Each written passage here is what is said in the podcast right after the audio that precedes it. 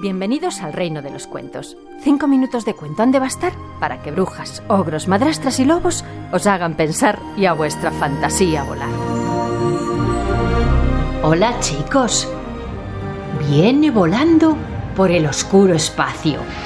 Va navegando entre los astros. La pequeña nave espacial surca el frío universo, pilotada por el último de ellos.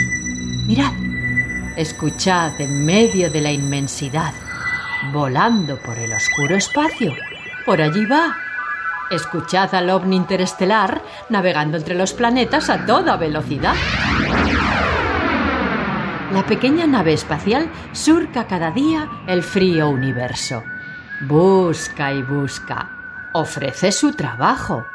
Un trabajo muy particular con el que sobrevive en aquel ovni interestelar, volando de un planeta a otro, por las llenas autopistas orbitales que rodean astros, que se extienden como puentes entre estrellas, por las que transitan los miles de metálicos y no metálicos ciudadanos de aquel universo.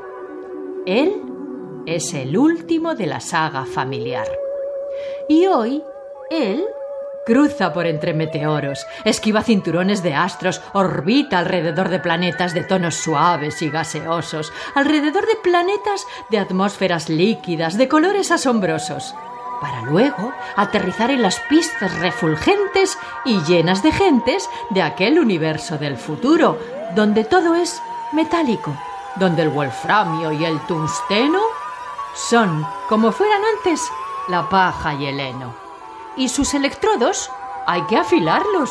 Y él, el último de la saga, es el mejor.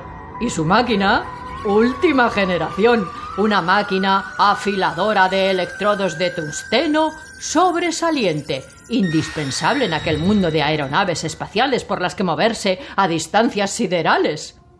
Y mientras navega, el eco del recuerdo llega desde algún remoto lugar. Todo empezó siglos y siglos atrás, con una rueda de piedra y un chiflo de escala musical con el que anunciaba su llegada el tatarabuelo del tatarabuelo del abuelo del abuelo del piloto de la nave interestelar, del pequeño ovni que surca el cielo. En aquellos postreros tiempos, la gente se asomaba a las puertas de aquel rudimentario mundo de madera y hierro les veían llegar con sus mulas, con sus bicicletas después, más tarde en motocicletas, y siempre con su rueda y su chiflo.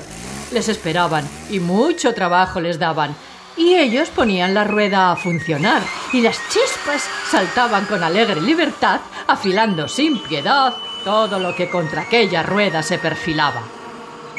Pero el mundo cambió, y los afiladores perdieron su negocio todo se usaba y tiraba, y rara vez se veía o se oía el chiflo del afilador.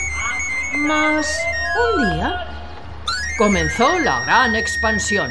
La ultracolonización estelar arrancó y con ella los afiladores de electrodos de tungsteno que se convirtieron en indispensables paja y heno para hacer avanzar aquella nueva sociedad aeroespacial, por la que viene ya el afilador espacial, el último de aquella saga y el primero en el universo del wolframio y el tungsteno. Un tipo feliz que... Bueno, pero ese es otro cuento para otro momento. Ahora os dejo pensando y con la fantasía volando.